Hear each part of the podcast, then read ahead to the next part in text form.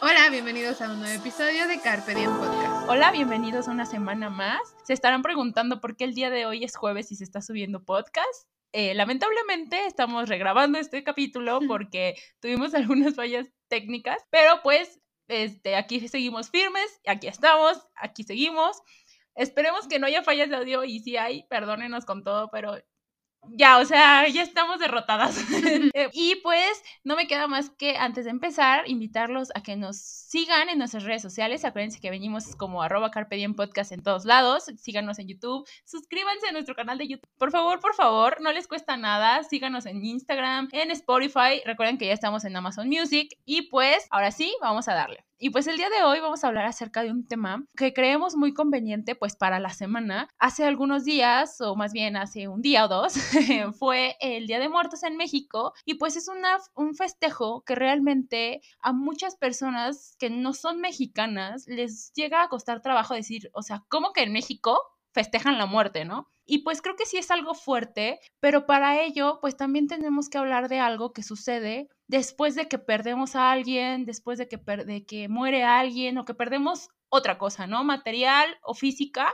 Y pues el día de hoy vamos a hablar acerca del duelo, que creo que es un tema que viene muy acorde a lo que se ha estado hablando pues por este mes, ¿no? Así es, el duelo siempre va a marcar cosas diferentes en la vida de cada uno de nosotros. También el, el hablar de ella nos mueve muchas circunstancias, cuando fallece alguien de nuestra familia, alguien de la familia cercano de alguien que quieras mucho, siempre nos va a poner a pensar sobre diferentes cosas. Y justamente el Día de Muertos, pues aparte de ayudarnos también a superar esos duelos, nos hace recordar a las personas que se fueron de una manera simbólica y significativa. Y también, pues eso tiene algunas afectaciones tanto psicológicas como emocionales a lo largo de estos procesos. Entonces, pues como lo dijo Les, para nosotros era importante hablar de esto, para pues a lo mejor contribuir con nuestro granito de arena para que aprendan a identificar ciertas partes del duelo y a lo mejor escuchando este capítulo te das cuenta que tienes un duelo que no has alcanzado a resolver y hoy va a ser el día importante para poder hacerlo. Entonces, pues vamos a hablar de eso y mucho más a lo largo de este capítulo.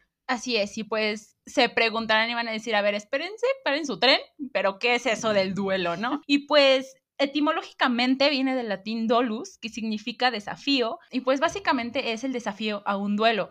Coloquialmente estamos hablando de un proceso psicológico al que nos enfrentamos tras una pérdida tras, o tras la muerte de algo muy significativo como lo mencionabas, ¿no? Y pues consiste en la aceptación y la resignación emocional y psicológica de este hecho, ¿no? Hay que recordar y me gustaría dejarles como esta parte muy, que me parece que es muy importante, el hecho de que no, no todos los duelos vienen a través o a raíz de una pérdida humana o de una muerte como, como tal, ¿no? Todos los días, en toda nuestra vida, nos estamos enfrentando a pequeños duelos por cosas que perdemos, ¿no? Eso podría sonar un poquito banal, pero pues realmente es, es de esta manera, ¿no? A lo mejor perdí el collar, la pulsera, el anillo que me regaló mi bisabuela y significaba tanto para mí que lo perdí o me saltaron o X cosa y me duele, o sea, la verdad es que duele, ¿no? Y no significa que sea por lo que valga en términos monetarios, sino por lo que vale en términos sentimentales. Y ese es un pequeño duelo, el cambiarnos de casa, el cambiarnos de escuela, el cambiarnos de, una ciudad a otra, pues estamos eh, procesando un duelo de nuestros amigos, nuestra familia, etcétera, ¿no? No siempre viene a ser de la muerte, pero pues hoy nos vamos a enfocar un poquito más en eso. Creo que también el duelo es una parte importante de reconocer que existe cierto dolor por perder cierta cosa. Y también, pues, es negarnos a que esa es la realidad en la que estamos viviendo muchas veces hemos o han, hemos escuchado sobre las etapas del duelo y que la, la, última etapa es la aceptación, ¿no? Es aceptar que esa cosa se ha ido, que no volverá y que esa es la realidad en la que debemos vivir en este momento.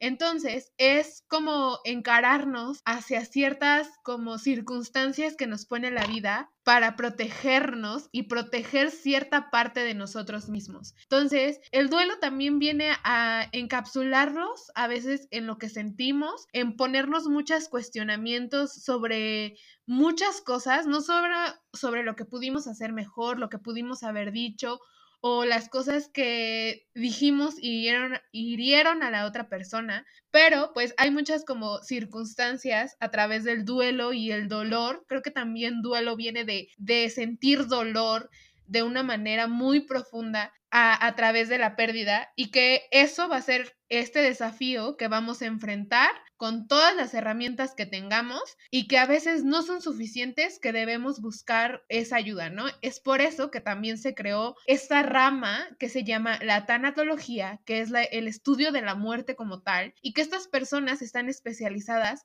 a hablar acerca de ello y a ayudarte a procesar el duelo de una mejor manera se conoce bien que si no manejas el duelo de una manera correcta, hay muchas repercusiones tanto psicológicas como fisiológicas y en la vida social de una persona. Así es, creo que son demasiadas esferas en la vida lo que un duelo nos trae, lo que nos trae una pérdida. Y pues hay que tener algo en claro, ¿no? Y creo que todos lo sabemos, el hecho de que la muerte es algo meramente natural. Muchas veces en muchas culturas, en muchos países, en muchas familias incluso, no se habla de la muerte. Creo que le tenemos un poquito de miedo a la muerte por el hecho de que, ok, ¿qué va a pasar después? ¿no? Existen mil teorías de que la vida después de la muerte y el cielo, el infierno y muchas cosas depende de cada quien lo que crea, pero creo que el hecho también del duelo es venirnos a decir, sí duele y sí, sí te quema y sí, sí, estás sufriendo, pero tiene que llegar un punto en el que tú en el que tú tengas que seguir adelante porque tienes que seguir adelante, ¿no? Entonces, el duelo justamente es este proceso en el que vamos, imagínense un camino muy largo, un pasillo muy largo y vamos como paso a paso, al final se ve la luz como de que ya todo es claro y bien dicen que después de la tormenta viene la calma y un duelo bien procesado, pues es esa calma que todos necesitamos después de tanto dolor, después de tanto sufrimiento por perder a alguien o perder algo que realmente valorábamos. Así es, también el duelo evoluciona de una manera impredecible. Nunca sabemos cómo vamos a reaccionar, qué va a pasar, no vivimos el duelo de una de la misma manera ciertas cosas. Como personas tampoco vivimos el duelo como lo vive alguien más. Sí, esto creo que es una manera muy personal de enfrentarnos hacia lo que es la muerte. Aparte, nos han educado todo el tiempo a no pensar en que esto es un proceso natural y que va a llegar en cualquier momento. O sea, nos han educado en pensar de que debemos evolucionar, debemos crecer, ser algo en la vida, buscar nuestro propósito y hasta ahí nunca nos hablaron que hay más allá de eso, o sea, de, de cómo alrededor de la vida vamos a ir perdiendo ciertas cosas y, y muchas cosas que a lo mejor ni siquiera nos ponemos a pensar.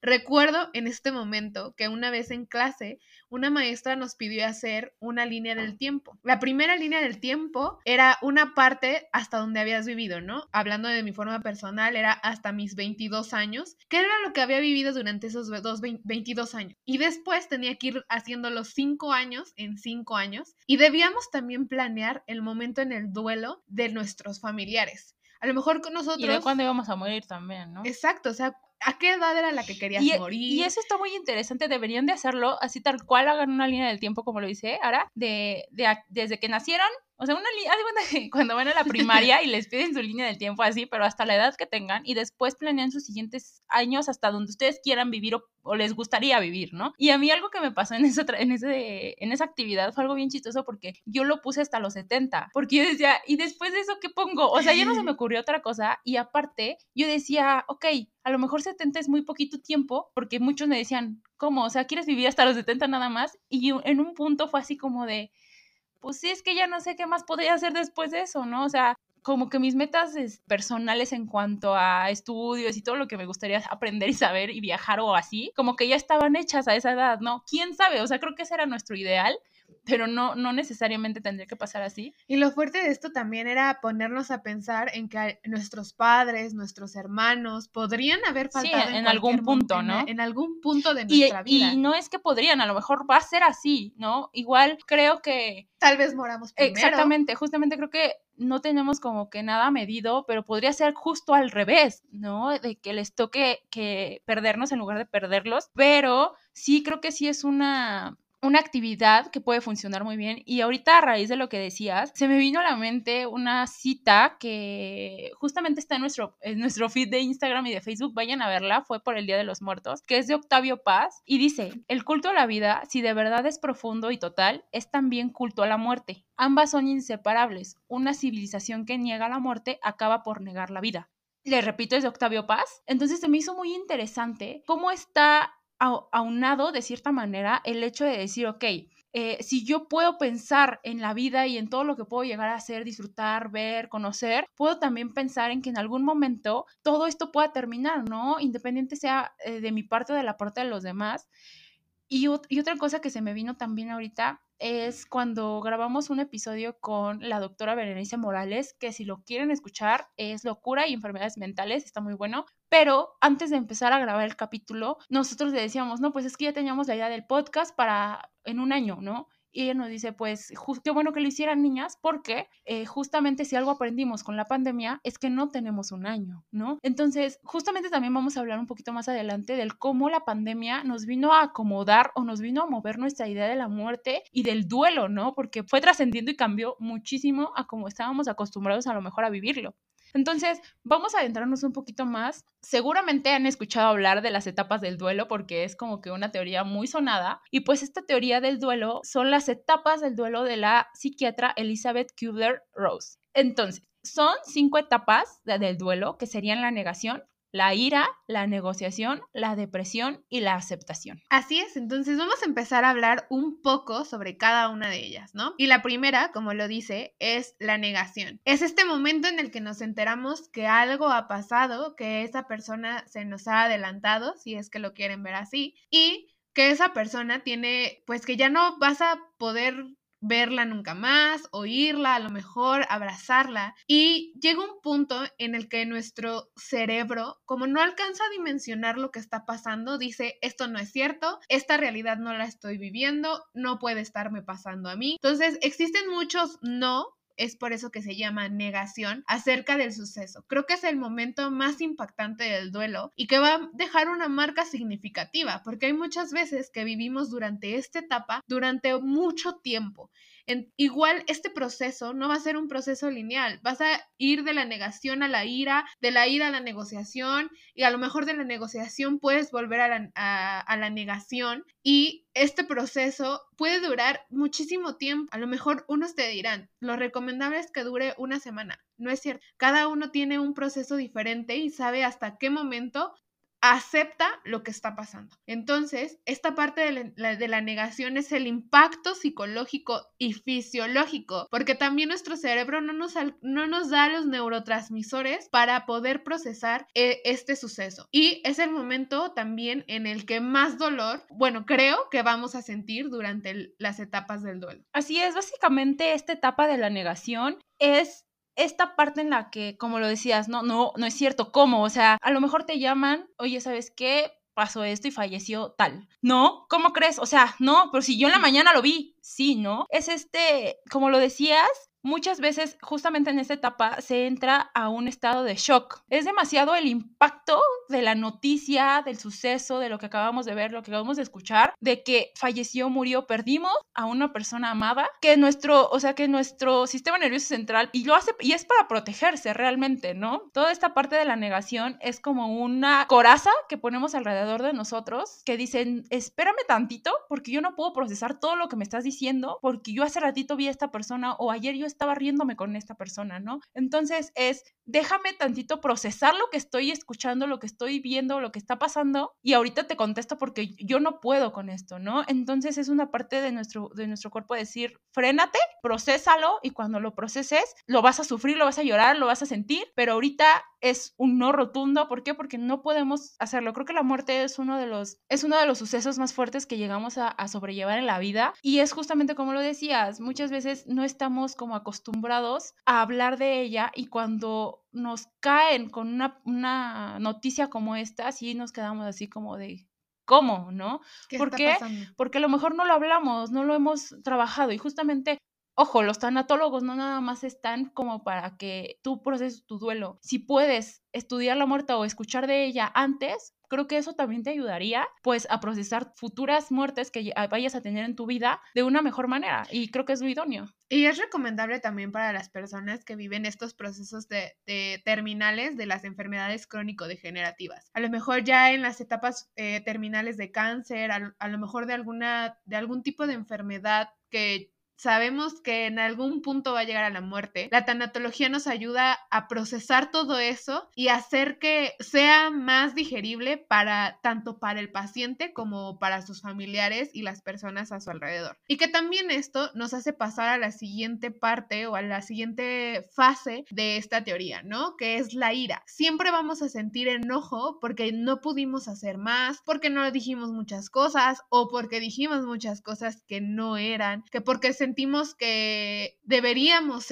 haber sido nosotros en lugar de ellos. O sea, todo ese enojo y frustración acumulado que, que desata la ira es como todo, como envolvernos y es creo que la mejor forma de, nuestro cerebro de empezar a procesar esto. Y creo que una de las grandes partes que tiene la, esta etapa, que es la ira, es la culpa, ¿no? Porque por eso sentimos ira o enojo hacia nosotros mismos o, o queremos buscar un culpable. ¿Por qué? Porque no suena lógico para nosotros en ese momento decir, sí, falleció o murió por esto. No, o sea, creo que es o, los doctores no hicieron bien su trabajo, o yo pude haber hecho más, o por qué no llegué temprano ese día y lo hubiera podido llevar al doctor, o por qué el esposo, la esposa, el hermano, el tío que estaba en la que no hizo nada. O sea, realmente es todo el tiempo tratar de buscar un culpable y de culparnos a nosotros por no haber podido ofrecerle un poco más a esa persona que irremediablemente no va a regresar. Y una de las características también de esta etapa es justamente el, ya no la voy a volver a ver. Y eso me, me enoja, ¿por qué? Porque muchas veces, y me recuerda mucho a una frase que ronda mucho por las redes sociales a veces, que es como de, están más llenas de flores los cementerios que tu casa cuando estás vivo, ¿no? Y es como, y, lo dice, la, la, misma cita lo dice, porque es más fuerte el arrepentimiento que el cariño cuando está uno vivo, ¿no? Entonces, ¿por qué no? O sea, y creo que siempre nos han hecho como que tratar de estar conscientes de esta parte de,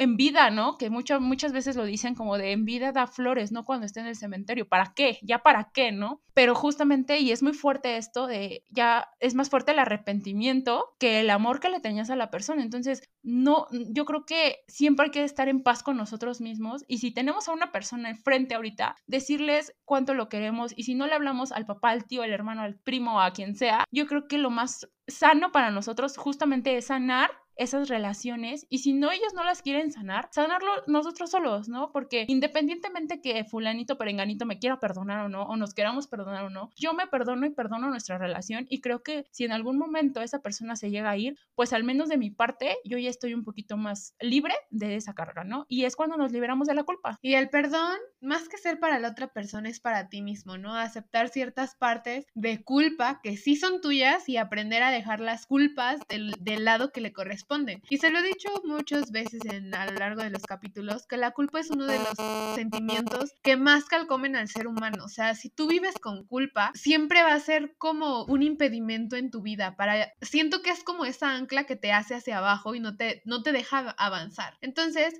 ¿qué mejor que hoy para poder liberar muchas de las culpas que tienes como con los demás o a lo mejor tienes muchas culpas contigo mismo para que puedas como tener un poquito adelantado de este proceso de duelo. Así es, y como para ir pasando a la siguiente etapa, pues es la negociación. Y esta etapa básicamente trata de es como un jala y estira con nosotros mismos. O sea, es como de, sí estoy ya tratando de aceptar que esa persona no está, que no va a regresar, pero me sigue doliendo mucho y no, no quiero, o sea, no quiero soltarlo, ¿no? Entonces esta parte de, yo puedo estar con, conmigo y decir, ok, pasó esto, lo puedo reflexionar. Es más, es más ese trabajo en esta etapa de decir, lo entiendo o lo estoy empezando a entender y ya no me estoy rehusando a decir, ok, pasó, ¿no? A lo mejor ya estoy en, el, en, el, en la parte del camino en la que empiezo a ver las cosas con más claridad, con más, un poquito más la mente fría, ¿no? Porque en el momento, obviamente, en, en la primera etapa es como de que todo, todo se nos viene encima, ¿no? Y no sabemos qué hacer. Entonces,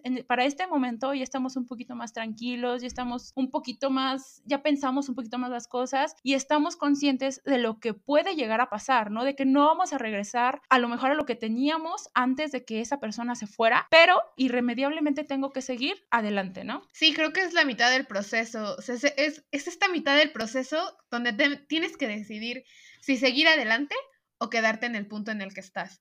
De, decir, ok. O que muchas veces es ahí donde se atoran los duelos, ¿no? Claro, y que este, este, es, este es el momento en el que tienes que empezar a trabajar para aceptar muchas. Para poder llegar a esa aceptación, primero tienes que dar pequeñitos pasos de ir poquito a poquito, a lo mejor si quieren como caracol, pero ir, ir viendo y repasando muchas cosas de lo que te sientes culpable. De decir, ¿sabes qué? Voy a soltar esto, voy a soltar el otro. Este, este caminar creo que y esta etapa es una de las más difíciles porque no, no quieres salir del... O sea, quieres salir del hoyo, como pero que, no. Como que estamos, no estamos ni, ni muy adentro ni muy afuera. O sea, estamos en, justamente estamos en el punto medio de, nuestro, de, nuestro, duelo y es en donde todavía tenemos ese, como esa espinita de esperanza que nos dice no, o sea, creo que todavía puede llegar a pasar, aun cuando sabemos que no, se, que no podemos revertir la muerte, llorando, berreando, haciendo y deshaciendo, vengándonos, muchas veces también se recurre, se recurre a eso, pero ni así nosotros sabemos perfecto que no va a regresar, ¿no? Pero en esta etapa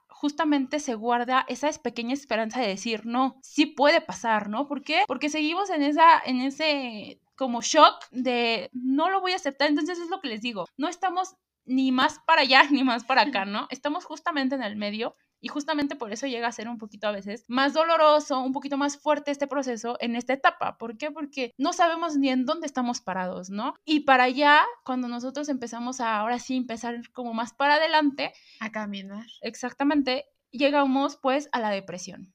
No vamos a confundir la etapa del duelo de la depresión con el trastorno o con la depresión patológica, porque vamos a entender una cosa, la depresión en el duelo viene a ser más un poquito de me voy a dejar ir ya con lo que siento. Y, siento desesperación, frustración, enojo, eh, impotencia de que no puedo hacer nada y me duele y lo que ustedes quieran, pero ahí nos estamos empezando a dar ese permiso de sentirnos mal. ¿Por qué? Porque perdimos a alguien que queríamos, que amábamos, que extrañamos y ok, pude estar enojada, pude estar eh, negándome mucho tiempo, lo estoy empezando a aceptar, pero entonces déjame que me duela, porque me duele un chingo, ¿no? Entonces es esta parte, la parte de, de, la depresión. Sí, creo que es abrirle la puerta a todos tus sentimientos, dejarte desbordar por ellos, consumir y empezar a trabajar cada uno de ellos. ¿Por qué siento dolor? ¿Por qué siento impotencia? ¿Por qué siento tristeza? Y, y es aquí cuando las, los cuestionamientos siempre llegan, de qué hubiéramos hecho, qué hubiera pasado, qué esto, qué el otro. Y es en, en el punto en el que la tristeza profunda se apodera tanto de ti, que es esa piedra en el camino y que tú decides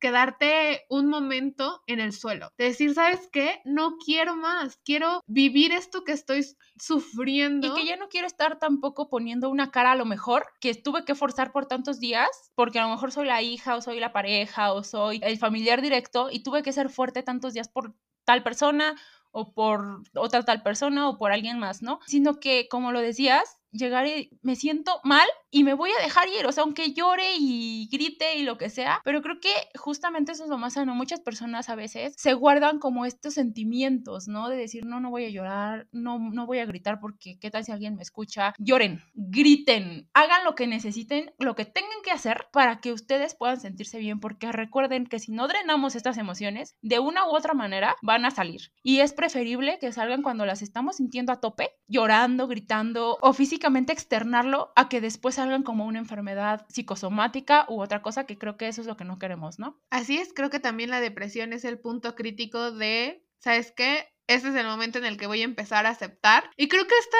esta y la siguiente etapa siempre van muy combinadas. Entre tu depresión vas a decir, ok, voy a aceptar que esta persona no va a volver, voy a aceptar que esta es mi realidad y que este es el punto en el que ahora tengo que vivir y ahora voy a hacer ciertas cosas a lo mejor para honrar eso que teníamos o a esa persona o a lo mejor ciertas circunstancias que dijeron juntos, vamos a hacer esto pues también puedes hacerlo tú sola con ese pensamiento de que esa persona podría estar ahí contigo, ¿no? Y este es el último punto del duelo, esa aceptación de decir, ok, ya no vas a volver, ya no me vas a abrazar nunca más y lo acepto, acepto y lo entiendo. el dolor que me que, me está causando y este es el momento de salir adelante. Y ya te lloré, ya te sufrí, ya te hablé, ya te... Eh, lo que sea que haya hecho yo para poder sanar un poquito más o más fácil, pero ahora puedo estar en calma y puedo comprender que ya no vas a regresar, que ya no va a regresar, que ya no tengo tal cosa, que ya no voy a regresar a mi antigua casa. Acuérdense,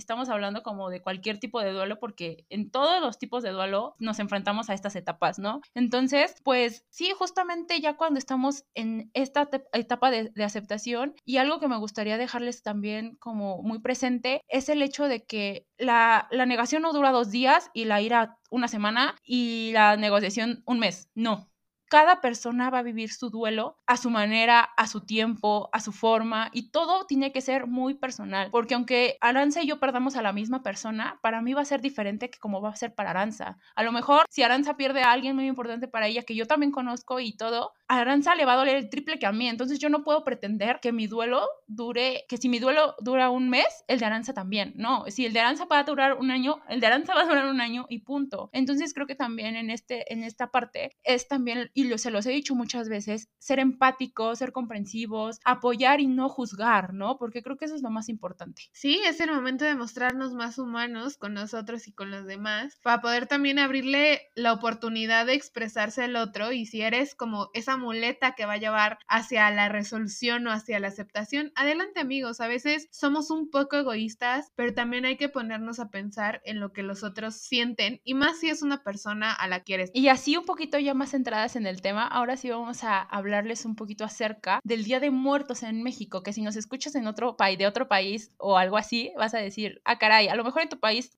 también se celebra, a lo mejor y no, y si no, sí es como de ¿Cómo? o sea, y creo que mucho también se ha venido a juzgar porque es, no es una celebración triste, es algo como que feliz, colorido y como que se espera el día y, y realmente es más que una conmemoración, es una celebración, celebramos la muerte, ¿no? El hecho no ni no significa que celebramos que alguien se muera, porque no, no, no va por ahí, creo que es más el simbolismo que representa la muerte per se que como que alguien muera, por decirlo Y creo que es más como recordar de una manera positiva a las personas que se fueron, también honrarlas de cierta forma, porque para esta celebración los mexicanos colocamos un altar en donde ponemos ciertas cosas que son simbólicas para la persona que se fue. A lo mejor ponemos su comida favorita, su bebida favorita, su dulce favorito. Su dulce favorito, ponemos como ciertas cosas que tienen un significado como en general. Simbólico. Ajá, como lo son las flores de cempasúchil, las veladoras, la sal, el azúcar. Entonces son, son ciertas cosas que nos ayudan a, a, recordar a los que se fueron, ¿no? Ahora, ustedes van a decir, ¿y este día qué tiene que ver con el duelo, no?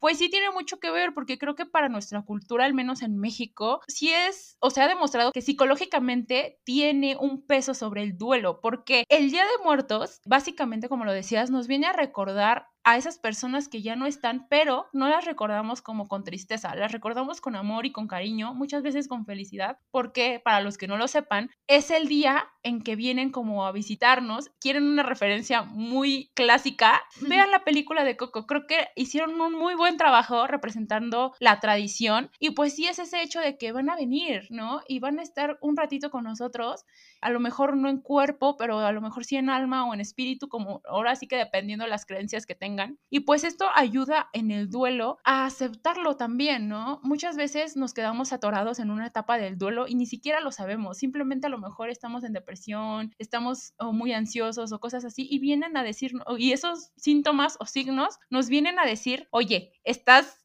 como que todavía enojado porque hace un año se falleció tu papá o tu abuelito o tu tío, ¿no? Entonces, cuando nos quedamos atorados en una etapa del duelo, lo que viene a ser el Día de Muertos es que nos ayuda a desarrollar capacidades de, entendimiento y comprensión como para ir viviendo un poquito más inteligentemente toda la situación, ¿no? De la pérdida en general. Y pues eso ayuda al duelo. A lo mejor no lo entendíamos muy bien, pero ¿sabes qué? Es Día de Muertos, va a venir mi papá, va a venir mi abuelo, va a venir mi abuela. Y me siento tranquilo con eso, ¿no? Entonces nos da una manera también de reflexionar, como la cita que les leí hace un rato, sobre la vida y sobre la muerte. ¿Por qué? Porque a lo mejor a mí me dolió muchísimo que esa persona se fuera, pero hoy yo sé que va a estar aquí a lo mejor conmigo y que estoy feliz porque le voy a poder brindar tu altar, ¿no? Así es. Igual que si no sientes esa paz o esa alegría, está bien. O sea, a veces nos cuesta como mucho trabajo recordar ciertas cosas o ponerle atención a ciertas cosas que también se mueven dentro de los aniversarios, cumpleaños, aniversarios de muerte, a lo mejor sucesos importantes que a ti te están pasando. A lo mejor si se fue tu tío y lo querías mucho y él no alcanzó a verte graduar, pues eso, e,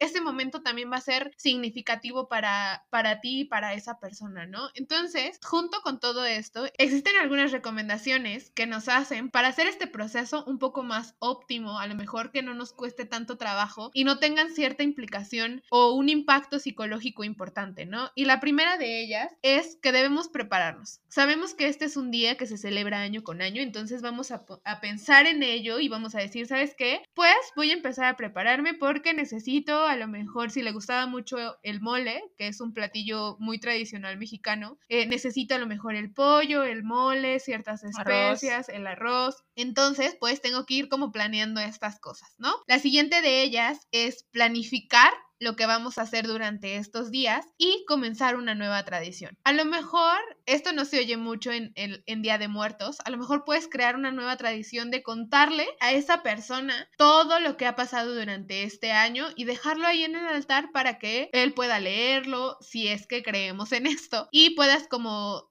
sentir también cierto desahogo hacia esa persona y también como tomarlo en cuenta. A veces, a veces este proceso es más para los que estamos vivos que para los que están muertos, porque pues es algo que te toca lidiar a ti y aceptar que esa va a ser tu día a día. Y pues una, y era de lo que les comentaba hace un ratito, es acerca de permítanse sentir todo, o sea, sus emociones. Y creo que el Día de Muertos es un buen día, porque creo que así como está la sociedad de que no es a veces tan empática y que juzga, creo que el Día de Muertos es un día donde en general el país se permite estar triste también, ¿no? No todo también es, ay, qué bonito el Día de Muertos, ¿no? Porque a lo mejor a mí no me causa algo lindo, sino que me hace que me acuerde y me siento mal. Pero si eso pasa contigo, permítete sentirlo, permítete llorar, acordarte de los momentos buenos, no tan buenos y realmente recibir todo ese, como esa ola de que te hace recordar todo al 100. O sea, no te abstengas de, de sentirlo, ¿no? Lo decíamos, no es nada bueno para nosotros guardarnos las emociones y creo que es un día en el que también podemos hacer esto, Y creo que también es importante mantenernos conectados con las otras personas. A lo mejor tú no, no estás viviendo un duelo tú solo, sino hay otras personas que también están viviendo el mismo duelo a su manera y que si la manera más correcta es acompañarse, pueden hacerlo. O sea, creo que también esta celebración nos ayuda a conectar con la con la familia y con las personas que también están viviendo esto, porque no es una circunstancia que solo te está pasando a ti. A lo mejor sí, dos personas de las cinco de la familia han logrado procesar su duelo, pero tú todavía no y las otras tres tampoco. Es como acompañarnos en todo esto que estamos viviendo. Así es. Y ya como para ir cerrando este capítulo, nos gustaría hablar también acerca del el duelo en tiempos de COVID, ¿no? Este fue un tema que ya ha durado dos años y sabemos que fue una como una ola de muertes en todos lados y ahora hablábamos de esto un poquito en, el capítulo de la pandemia y es ya estábamos sobrecargados de noticias, de malas noticias, de que si me voy a contagiar, de que si se contagia mi, mi abuelo, mis papás, qué voy a hacer. Y después de que vimos que el virus era tan, tan mortal, estar cargados de, todo esa, de toda esa información porque al principio pues nada era seguro, ¿no? Era, era información falsa o ya no sabíamos ni qué nos estaban dando que era real o que no. Ahora súmenle que se contagiaba a alguien y moría. Lamentablemente, en todo el año pasado y todo lo que llevamos de este año, hasta apenas hace algunos cuantos meses se han podido hacer funerales o ceremonias decentes, si lo podríamos llamar así. ¿Por qué? Porque antes no se nos tenía permitido, ¿no? Era tu familiar o amigo o conocido falleció de COVID, ya, o sea, eh, su siguiente paso era incinerarlo, párale de contar, ¿no? No podías ir a despedirte, no podías ir a a lo mejor rezarle si era lo que haces con, con en los funerales, ¿no? O acompañar a la familia, etcétera. Y creo que eso es un proceso que sirve mucho en, en el duelo, los funerales, ¿no? O sea, sí realmente tienen una función para nosotros como humanos el tener un funeral. ¿Por qué? Porque estamos en el proceso de, de de llevar a cabo un funeral, pues realmente estamos descargando muchas cosas, ¿no? Nuestras creencias también como que nos apoyan mucho en esa parte, pero imagínense no hacerlo. Entonces, estar cargados de toda esa información que no sabíamos ni qué ni nada y luego perder a alguien y no poder despedirnos. También creo que lo que pasó con esta enfermedad es que pues sabemos muy bien que hubo muchas familias que perdieron a muchos de sus integrantes y entonces en vez de darnos la oportunidad de vivir un duelo por cada uno, fue un momento en el que se bombardeó a lo mejor la persona de uno tras otro, tras otro, tras otro. Entonces también el no procesar cada duelo de una manera correcta pues te vas a acumulando de ciertas emociones negativas. O tantos duelos juntos, ¿no? Claro. Y que a veces, en vez de ser una, una bolita de estambre, pasó a ser una bola de nieve que ya no sabes y que sientes que te aplasta y que sientes que hay muchas implicaciones, pero también de eso puede salirse adelante. Siempre hay un camino hacia donde ver. Y creo que el COVID nos ha dejado tantas cosas buenas como tantas cosas malas que debemos aprender sobre todo esto, ¿no? Y justamente creo que lo decías al principio de dense la oportunidad de ser nuevas personas el día de hoy, hacer esas cosas que siempre quisieron hacer, porque nunca sabemos cuándo es que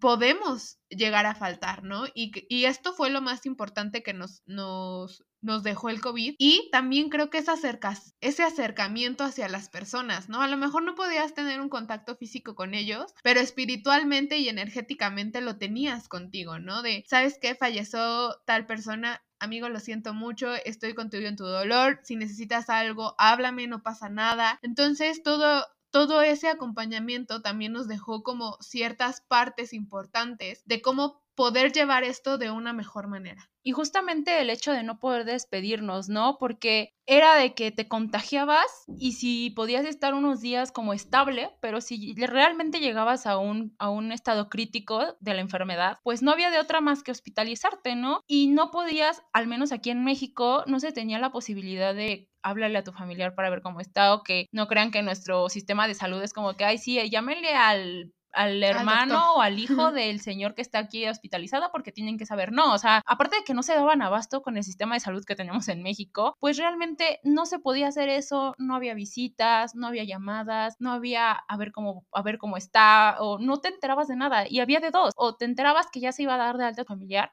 o te enterabas que ya había fallecido. Y el impacto pasó a ser mucho más grande. Entonces, esa parte de yo no me pude despedir, no pude escuchar sus primeras, sus últimas palabras, no pude escuchar cómo se despedía, etcétera, creo que fue una carga y un proceso también que influye mucho o que ha influido mucho en el proceso de eh, de que no se procese totalmente el duelo, ¿no? O que tarde más. Y que incluso estuvo comprobado que la fase de la negación eh, pues se iba a alargar o acentuar más. ¿Por qué? Porque no teníamos, o sea, imagínense, cuando nos podíamos despedir de la persona o, de o, de los casos que sí nos podemos despedir y decir, oye, o que escucharlo despedirse también a ellos, es fuerte y es duro. Imagínense no poder hacerlo y no, no, no poder de, de que no, no pudiste tantito porque llegaste tarde, no, o sea, simplemente no tienes otra opción. ¿Por qué? Porque las autoridades no nos lo permitían. No, y creo que también no nos pusimos a pensar también en lo que estaban viviendo los doctores, ¿no? Porque esas conexiones humanas que se crean, pues también tienen un impacto importante eh, en, las personas de atención a la salud. O sea, cómo todas estas personas vieron morir a muchas otras que dijeron, ¿sabes qué? Pues la culpa también los calcomió de, ¿sabes que Hubiera tomado esta alternativa,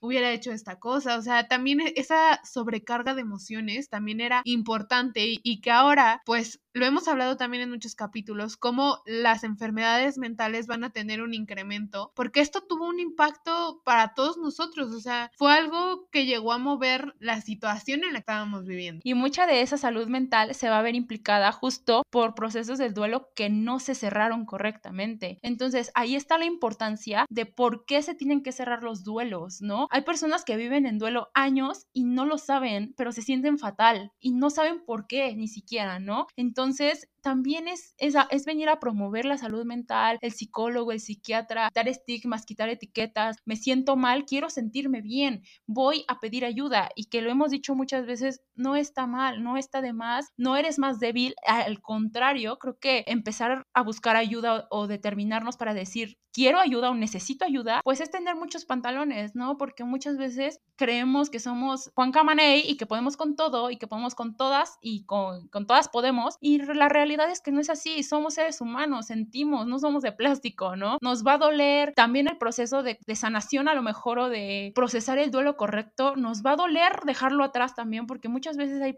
hay personas que viven con ese duelo y que con ese duelo se sienten bien, pero realmente está afectando muchas esferas de su vida, ¿no? El hecho de quedarnos a lo mejor en la negociación de entre que sí lo acepto y no lo acepto, no, o sea, creo que es un ciclo que como todos los ciclos tienen que terminar y es uno de los ciclos que es más importante cerrar en nuestras vidas. Así es, y creo que como conclusiones, pues dejémonos sentir por todo este, estos duelos, aprendamos a reconocer en qué fase estamos y igual si conocen a alguien que tal vez esté pasando por todo esto y que diga, ¿sabes qué? De lo que hablaron ellas, creo que algo de, eso te está pasando. Adelante amigos, saben que pueden compartir nuestros capítulos, saben que pueden acercarnos a nosotros si tienen alguna duda, siempre estamos abiertos para poder escucharlos o al menos leerlos y tener una respuesta eh, profesional para ustedes.